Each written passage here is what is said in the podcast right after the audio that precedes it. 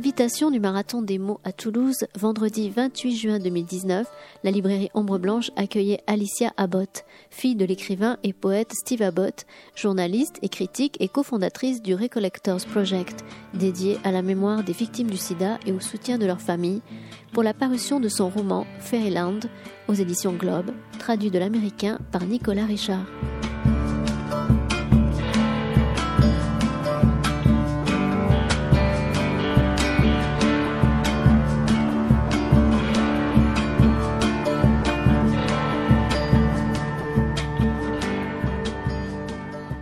Bonjour à tous, donc merci d'être là donc, pour écouter euh, Alicia Abbott qui va nous parler de son ouvrage Fairyland qui a été euh, publié euh, aux États-Unis donc, en 2013 et ensuite qui a été traduit en France en 2015. donc on va d'abord discuter et puis ensuite il y aura une partie où on pourra échanger, où vous pourrez poser des questions. je vais peut-être commencer en fait par une, une question très simple. Donc dans Fairyland, c'est votre autobiographie donc vous racontez euh, la vie que vous avez vécue avec votre père euh, dans le San Francisco des années 70-80. Et donc juste peut-être pour commencer, euh, quelle a été en fait la motivation ou le point de départ de, cette, de ce projet en fait? D'accord. alors j'ai la chance de parler français, mais mon français n'est pas tout à fait parfait. Alors aujourd'hui, il y aura des moments où je vais passer le micro à mon interprète pour euh, m'aider avec les pensées un peu plus nuancées. Euh,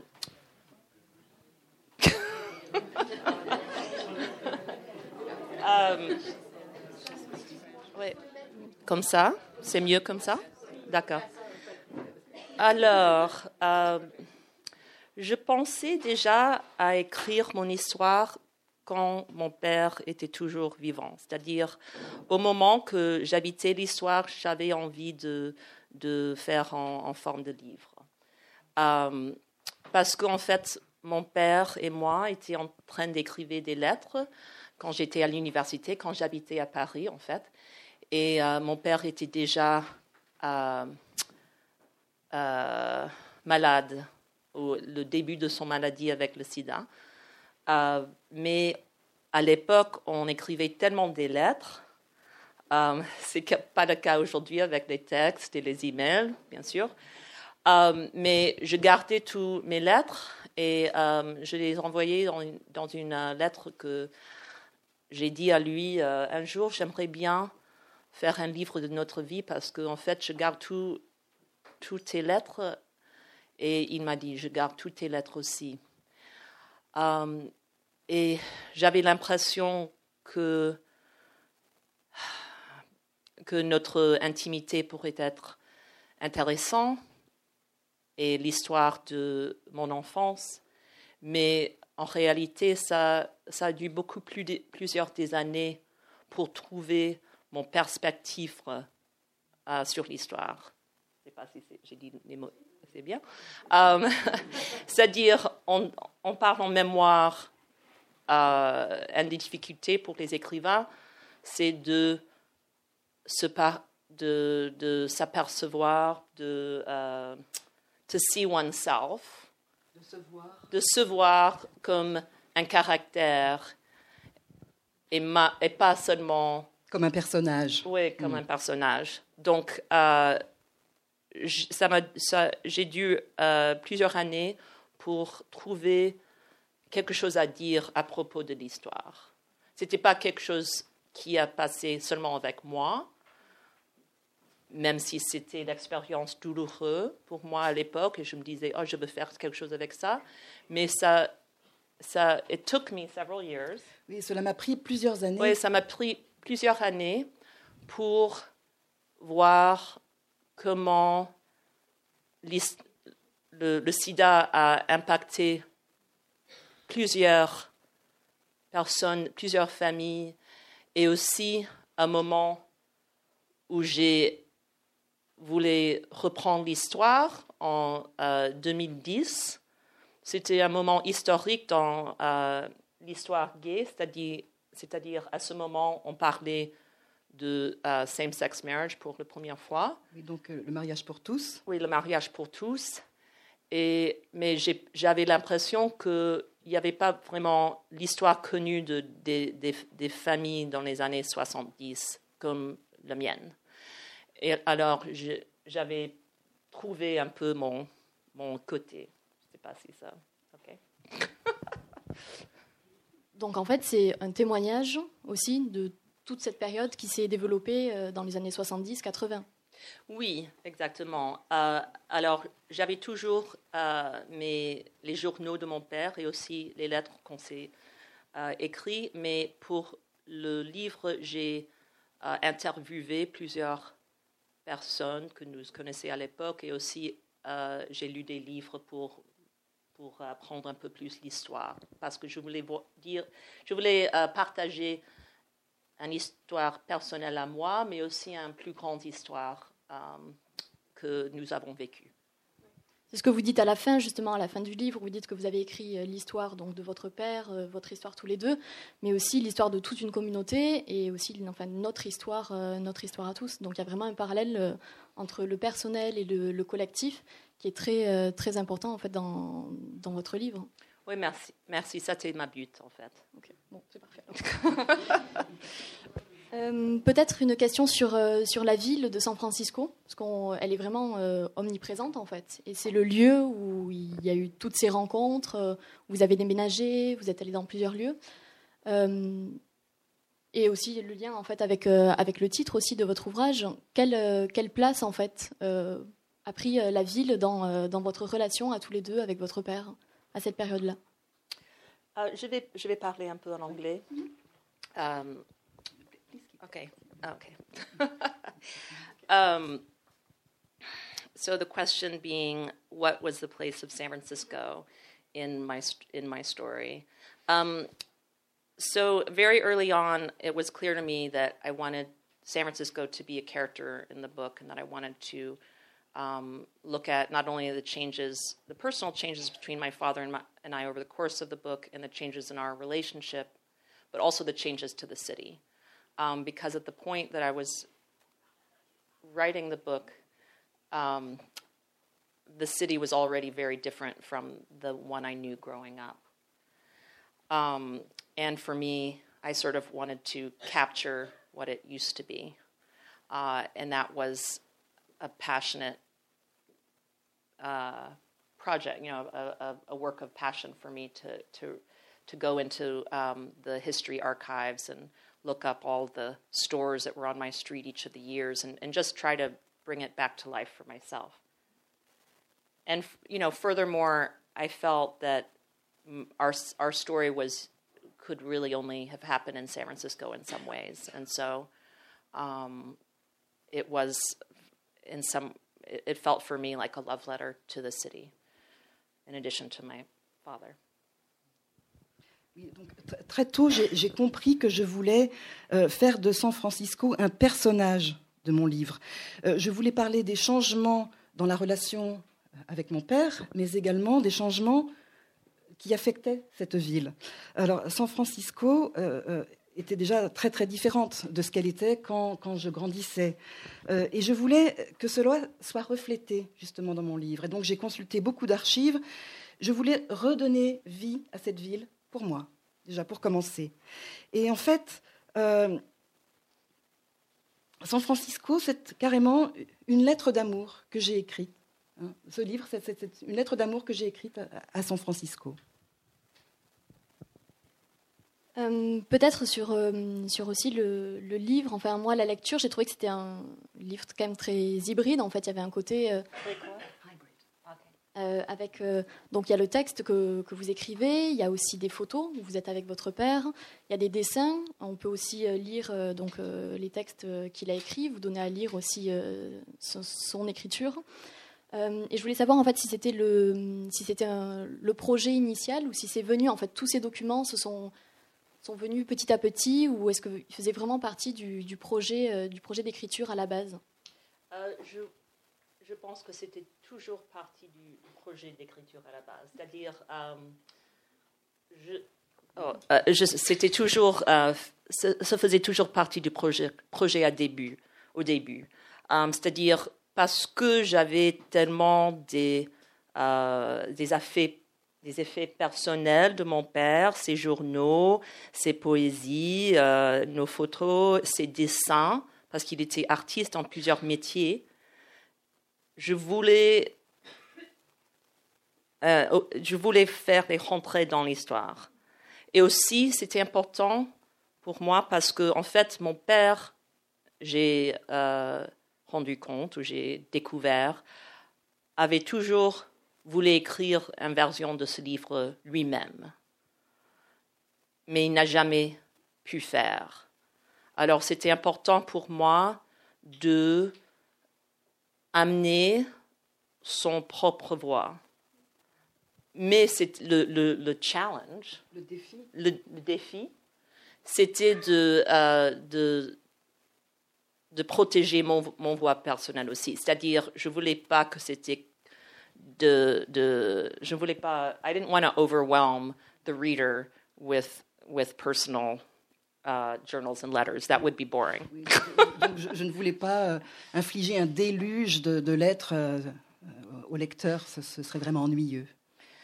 Mais, mais pour les écrivains qui écrivent leur euh, you know, mémoire dans cette façon, quand on a des effets personnels comme ça, c'est on a, on a l'habitude de euh, lui donner beaucoup de pouvoir euh, parce que, surtout quand la personne qu'ils ont laissée est morte. Euh, alors, on, on, approche avec un, grand respect. Et pour moi, c'était important pour de, de, mettre à côté et dire c'est pas que le, truc qui est intéressant, c'est pas le fait que j'ai ces lettres et ces journaux, mais qu'est-ce que c'est mon interprétation de ces lettres et ces journaux? Qu'est-ce que c'est l'histoire qui ces, matériaux peuvent euh, dire? Mais est-ce qu'il n'y avait pas aussi euh, un moyen en fait de rendre hommage à votre père et à ses écrits en fait, de le lire à travers vous? Notamment à la fin où vous, reproduisez euh, l'élégie euh, sur la mort, on entend vraiment sa voix en fait. Est-ce qu'il n'y a pas une forme euh, d'hommage et un peu de tombeau littéraire dans le fait d'avoir un... Oui, bien sûr. bien sûr, c'était... mais je ne voulais pas faire un, un. Une hagiographie. Une hagiographie. Um, c'est-à-dire, um, je voulais créer, créer en lui un personnage, personnage qui est assez rond et complexe, euh, de partager ses qualités mais aussi ses défauts, et aussi pour le personnage de moi-même, de, me présenter dans une façon compliquée et plus réelle. Ensuite, peut-être une question plus, plus intime. En fait, on vous voit donc euh, petite fille, euh, adolescente et puis jeune femme. Et moi, j'ai vraiment eu l'impression à la lecture qu'il y avait une, vraiment une séparation entre ces étapes. Et donc, je voulais savoir quel regard vous portez a posteriori, puisque vous avez écrit l'histoire 20 euh, ans après, sur, euh, sur la jeune fille que vous étiez, la femme et l'adolescente aussi que vous avez, vous avez été au contact de votre père pendant toutes ces années. Ok, maintenant je vais parler un peu en, anglais. J'espère que ça ne vous gêne pas que je fais ce franglais euh, façon comme ça. Euh, parce que si c'est une idée compliquée, je veux vraiment réfléchir. Um, sometimes when you are writing a personal story, you feel you have complete knowledge or control over the narrative because it's one you lived. Um, for me to revisit the story as an adult and truly revisit my choices and my perspectives at these different stages of my life meant, uh, in fact, surprised me because I encountered sides of myself that I had been blind to. And in terms of things that I regret now looking back or seeing myself as more selfish now than I had at the time. Uh, and so that was a part of the process. Oui, en fait, euh, lorsque parfois quand on, écrit un, une histoire personnelle, on aime bien euh, contrôler totalement euh, ce qu'on écrit. Mais en, revisitant tout ce qui s'était passé, en, tant qu'adulte, j'ai été assez surprise en fait, parce que j'ai découvert des aspects de ma personnalité dont je n'étais pas consciente, par exemple mon égoïsme. Et donc, dans la, même, euh, dans la même idée, quel regard aussi vous portez sur la relation que vous aviez avec votre père? On le voit, il y a, des moments très, très tendres, en fait, où, l'amour transparaît, et puis il y a des moments aussi beaucoup plus durs, où vous avez des mots envers lui qui, qui l'ont blessé à certains moments. Comment, euh, maintenant, euh, l'histoire euh, est terminée, quel regard vous portez aujourd'hui sur, sur la relation que vous aviez tous les deux? Ben, C'était difficile pour moi de, c'était difficile pour moi de d'écrire ces moments difficiles entre nous, de voyant comment nous pourrions, être, méchants l'un à l'autre. Mais et aussi, je veux dire aussi que souvent quand on écrit les livres, on a des autres lecteurs qui sont les premiers lecteurs avant que c'est publié. Et j'ai eu, j'avais un, lecteur qui me disait de, de temps en temps, mais avec cet opéra d'émotion, alors euh, ça suffit. Hein. I mean, he was keeping me in check. um, mais um, quand je mon regarde en arrière à notre relation, c'est que je me sens privilégiée d'avoir cette intimité avec lui. C'est-à-dire, j'ai partagé ces moments difficiles, mais pour moi, ces moments difficiles fait preuve de notre vrai amour l'un pour l'autre. On pouvait être notre réel. Um, et au fond, l'amour n'était jamais faibli ou faible. Je ne sais pas si. Mais pour moi, avant, maintenant j'ai des enfants, j'ai un mari, mais pendant plusieurs années et, un peu aujourd'hui, actuellement, mon sentiment c'est que mon père était le grand amour de, de ma vie. C'est-à-dire, j'aimais le, le, I liked myself in his eyes. J'aimais la, la, façon dont il me regardait, dont il me voyait. Oui, je m'aimais à travers lui.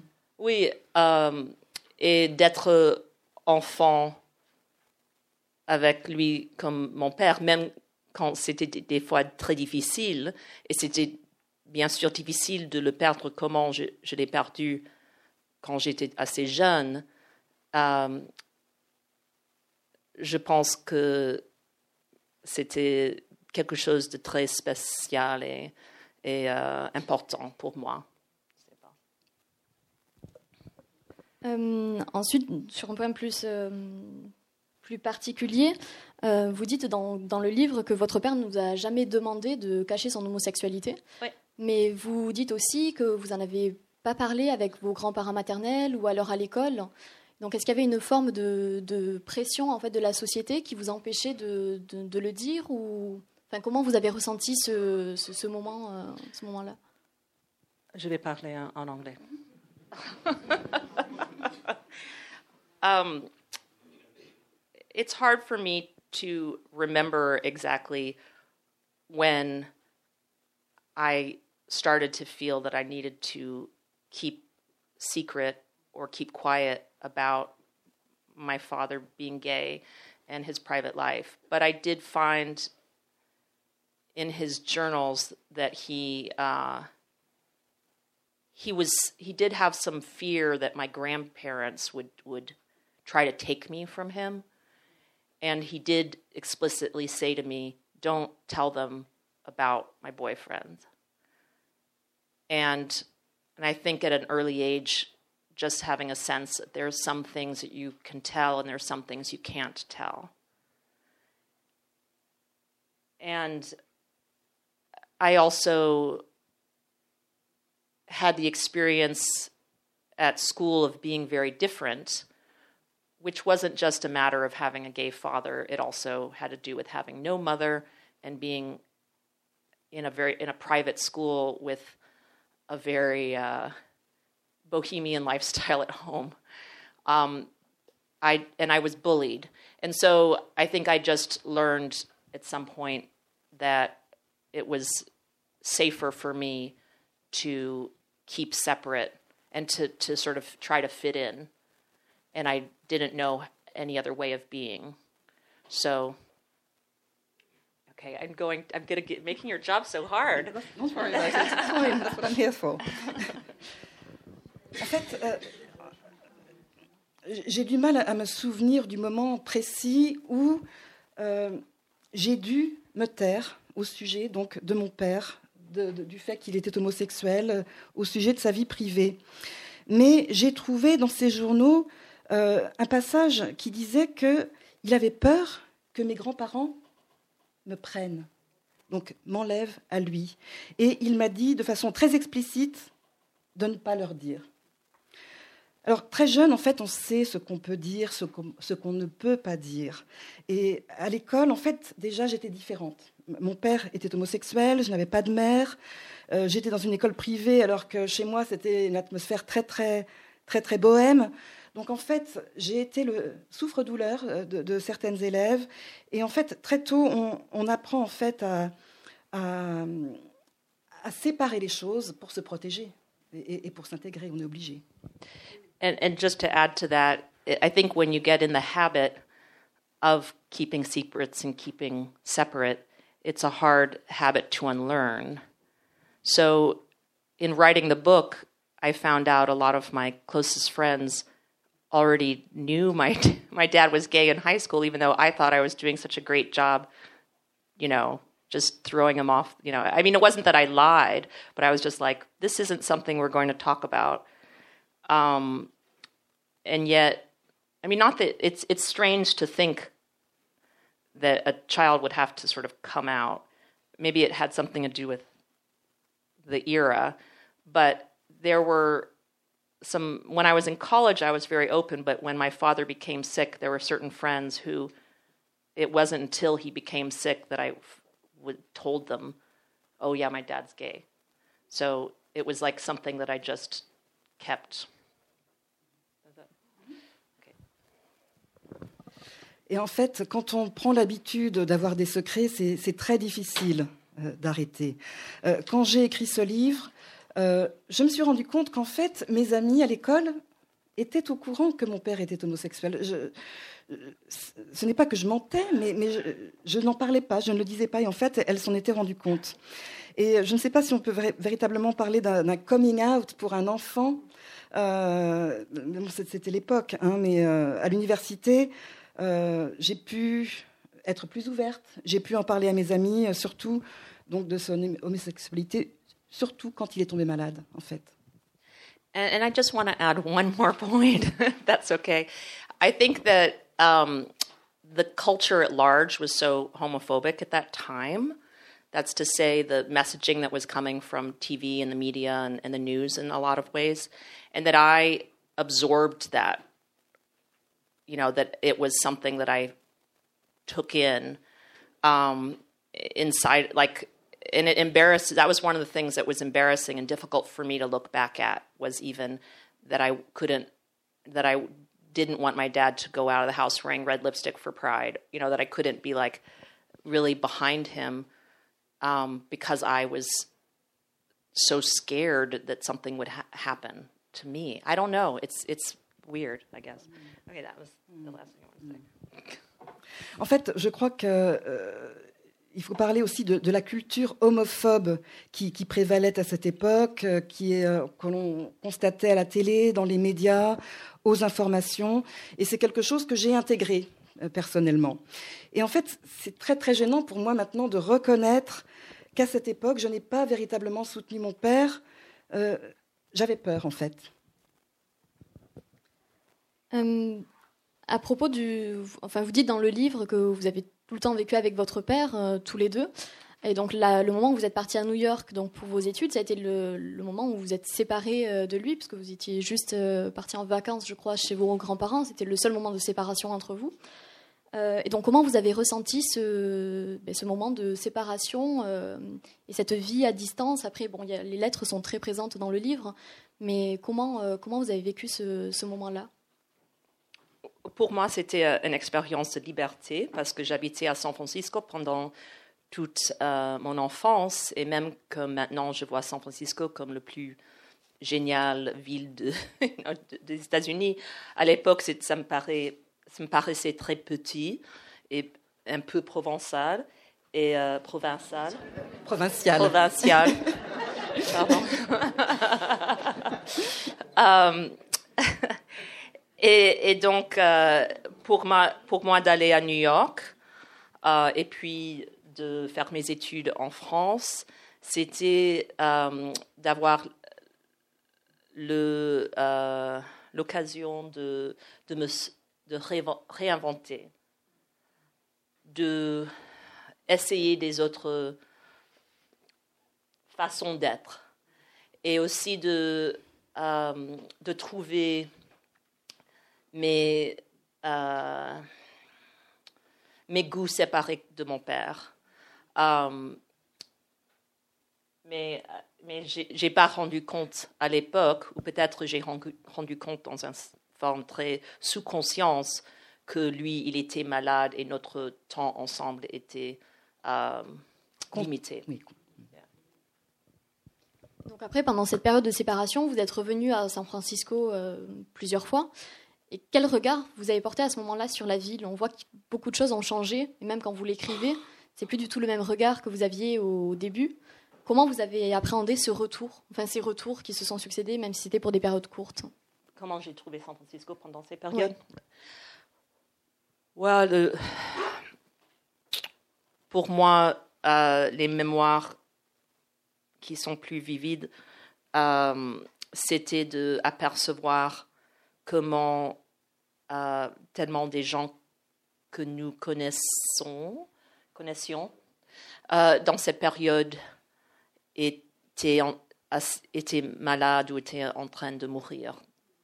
C'est-à-dire dans notre quartier, nos voisins, les commerçants avec qui j'étais très euh. Euh, ils sont en train de... S'ils étaient malades, souvent à l'époque, euh, les jeunes hommes voulaient se cacher. Ne voulaient pas être malades en public. Et il y avait aussi beaucoup de sécrétie autour de leur maladie. alors, je, je, me souviens de revenir des, pendant les différentes vacances, toutes euh, rempli des enthousiasmes de euh, voulais euh, parler de mes études et mes expériences, mais les, les, gens avec qui je voulais parler n'étaient pas disponibles. alors ça, c'est quelque chose que j'ai... En fait, j'ai dû partir pour vraiment voir comment notre communauté était touchée. le fait de partir et ensuite de revenir, il y a eu aussi une prise de conscience finalement. Oui. Ok. Euh, peut-être. Euh, hmm, oui, peut-être revenir sur les, sur les lettres, en fait, parce qu'à la fin du livre, donc vous étiez séparés de votre père, et les lettres sont devenues de plus en plus présentes. Il y a quelque chose de très intime, en fait, dans la lettre, et le, choix de les, de les publier, en fait, de les, de les intégrer au, au récit, plutôt que juste de, de raconter euh, voilà, ce que vous disiez. Comment vous l'avez, vous l'avez envisagé, ce moment-là où vraiment le lecteur rentre dans votre, votre intimité, votre, votre discussion avec votre père? J'imagine d'un côté que c'était euh, une, forme d'invasion euh, de, de le privacy. De, notre vie privée. De notre vie privée et de les pensées privées de mon père. Mais euh, c'était quelque chose je pensais que ça, serait une mieux façon de, vraiment euh, montrer lui comme personnage, c'est de, de, lui laisser l'occasion de parler dans son propre voix. Euh, et je, ne sais pas, je, pensais que c'était la façon la plus efficace de communiquer notre, notre relation, de montrer notre rapport. Euh, peut-être une question aussi sur le, titre du livre, si vous pouvez nous expliquer en, voilà, pourquoi, euh, pourquoi avoir choisi ce titre. Euh, le titre marche sur plusieurs niveaux, bien sûr. À l'époque, euh, quand avant que j'ai commencé à écrire le livre, euh, j'habitais j'habite toujours à Cambridge, mais à l'époque, euh, mon mari faisait un, fellowship, un stage à, Harvard. Et moi aussi, j'ai pu prendre des, des, cours.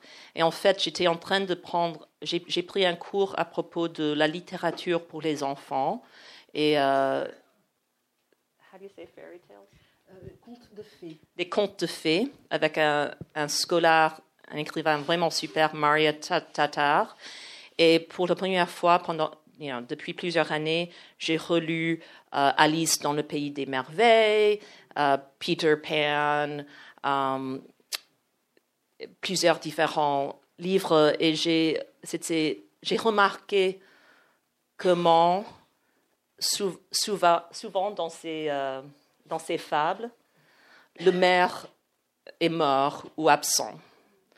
Les, les aventures ne, ne peuvent pas commencer avant que la mère est absente. Et euh, aussi, j'ai rendu compte que, euh, surtout dans Peter Pan et Wendy, Peter Pan, donc, Peter Pan et Wendy, que ce pays qui s'appelle Neverland c'est un pays où il y a pas, le, temps n'existe pas. Il y a pas, les horloges n'existent pas. C'est quelque part où on, on c'est que pour jouer, pour s'amuser.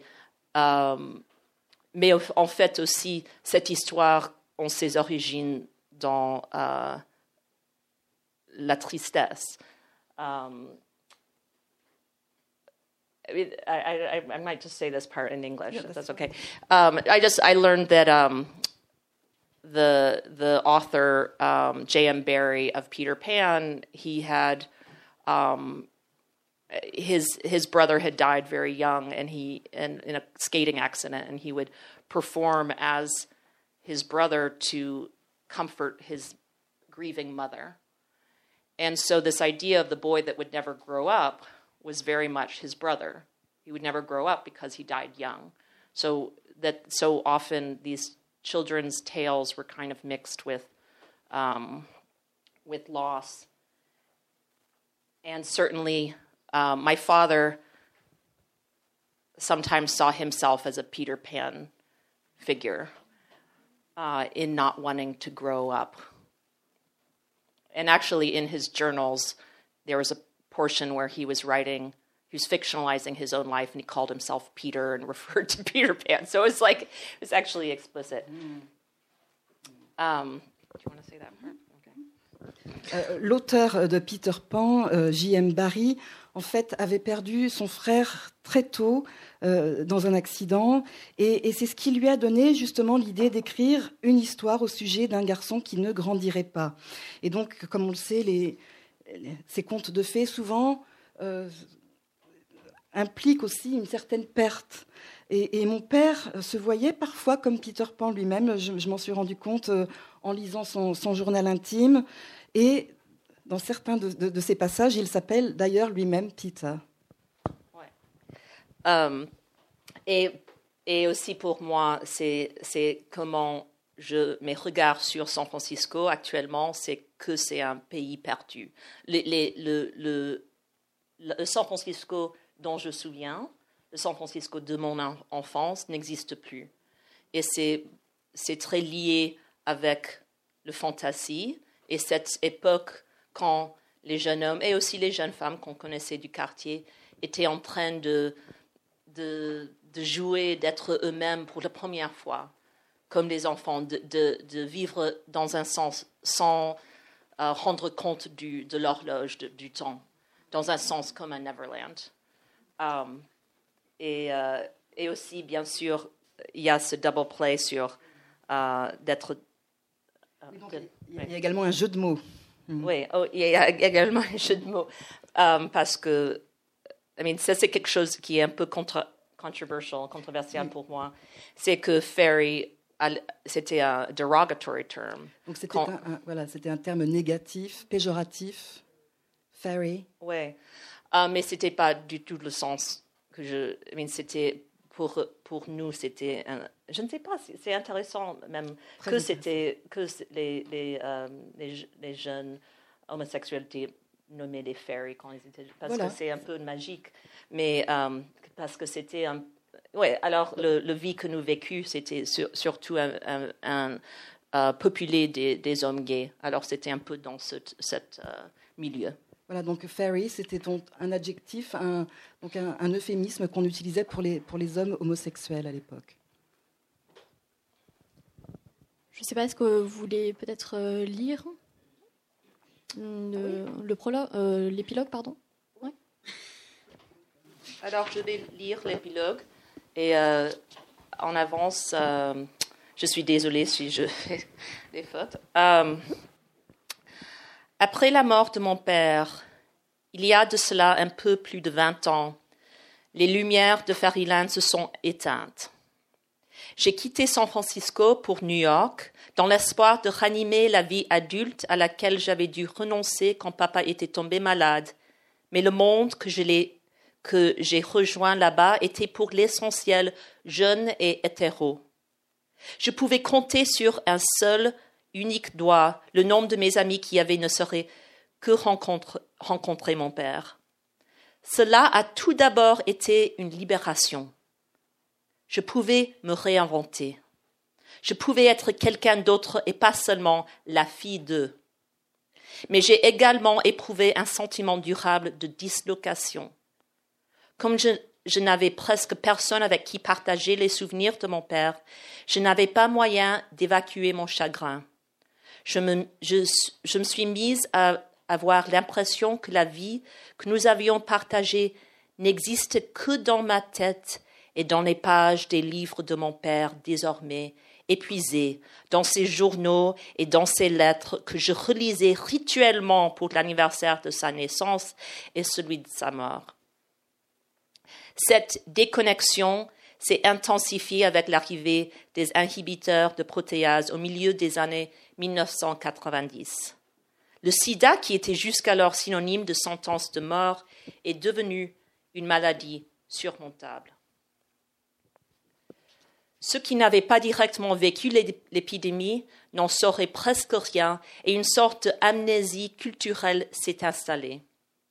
Les lourdes pertes causées par le sida, dignes des temps de guerre, n'étaient mentionnées que dans le cadre des queer studies. L'étude de l'épidémie du sida était donc réglée aux seules classes qui enseignaient l'histoire des homosexuels. Les souvenirs de ces années m'ont suivi, ainsi que les papiers de mon père, d'un appartement de Lower East Side à un loft à Brooklyn et finalement à une maison en Cambridge dans le Massachusetts, où j'habite désormais avec mon mari et mes deux jeunes enfants. Pendant tout ce temps, ils m'ont parlé je leur ai parlé aussi, et ce livre a émergé au fil de la conversation davantage par à coup que de manière chronologique. Finalement, aujourd'hui, presque vingt ans après que je me suis assise pour la première fois dans cette minuscule où j'ai accumulé plein de notes, le livre est écrit. Mais quelque chose s'est produit chemin faisant. Au cours de mes recherches sur la vie de papa, j'ai noué contact avec d'anciens collègues et amis à lui et avec d'autres personnes que nous connaissions. Des gens comme Joyce Jenkins de Poetry Flash, Jimmy Siegel de Distractions, Sean qui travaillait à Coffee Tea and Spice. En parlant avec eux, j'ai été amenée à entendre une petite phrase puissante, quelques mots dont j'ignorais avant tant besoin. Je me souviens de toi. Avec ces mots, une lumière s'allume. La musique se met en marche, le ménage redémarre et les chevaux, intincelants et bigarrés, se mettent à tourner, montent et descendent pour le plus grand plaisir de tous mes sens. L'espace d'un instant, je redeviens enfant. Je me, je me sens pleinement, pleinement moi-même. Mais un soir que je travaillais tard, mes enfants et mon père dormaient paisiblement à l'étage. j'ai décidé pour la première fois, bonjour Ferry, euh, j'ai décidé pour la première fois d'aller voir la banque de données nécrologique du Bay Area Reporter, où papa publiait parfois des critiques de livres ou d'expositions d'art. Ce fut un important baromètre de l'épidémie de sida. L'épaisseur des journaux augmentant de manière spectaculaire avec le nombre de morts. On peut désormais consulter ces documents en ligne par nom ou par année grâce à la GLBT Historical Society. Assise seule dans le noir, j'ai facilement trouvé les nécrologies d'amis tels que Robert, un ardent wagnérien, Tommy, Teddy et Cuddles étaient à son chevet. Jono, il embrassait divinement, un auditeur remarquable. Et Sam, au revoir, mon mystère. Puis j'ai réparé des noms dans le journal intime de papa, des hommes que je ne connaissais pas, mais que faisaient partie de mes amis. Et j'ai alors commencé à chercher un peu au hasard en cliquant sur les noms. J'ai lu des articles contemplés, des photos et des photos de mort.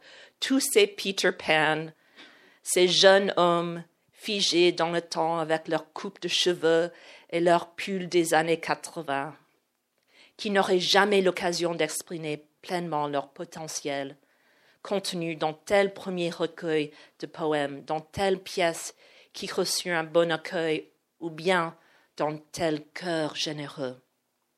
Ses amis étaient toute sa vie. Bientôt, je sanglotais. J'ai sangloté jusqu'à voir les yeux aussi gonflés que ceux d'un boxeur. Je me suis senti abattu par le chagrin.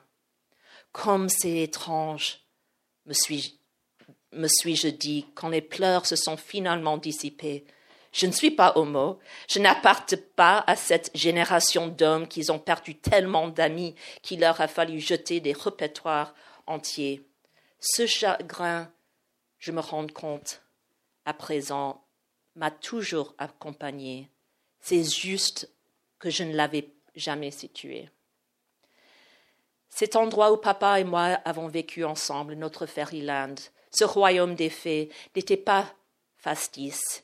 Il s'agissait d'un endroit bien réel, peuplé de gens tout aussi bien réels, et j'y étais.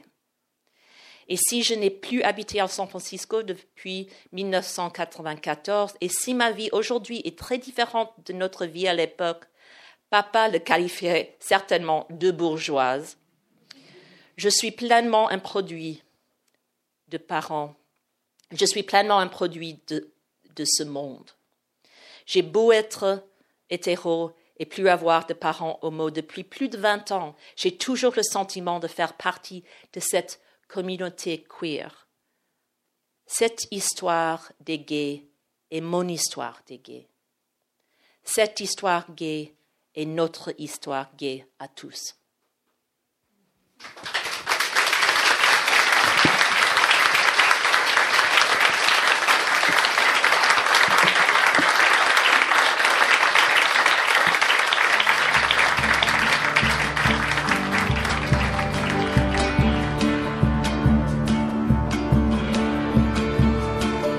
S'agissait d'une rencontre à la librairie Ombre Blanche le 28 juin 2019 avec l'autrice américaine Alicia Abbott autour de son ouvrage Fairyland, paru aux éditions Globe, lors de la 15e édition du Marathon des mots à Toulouse du 25 au 30 juin 2019.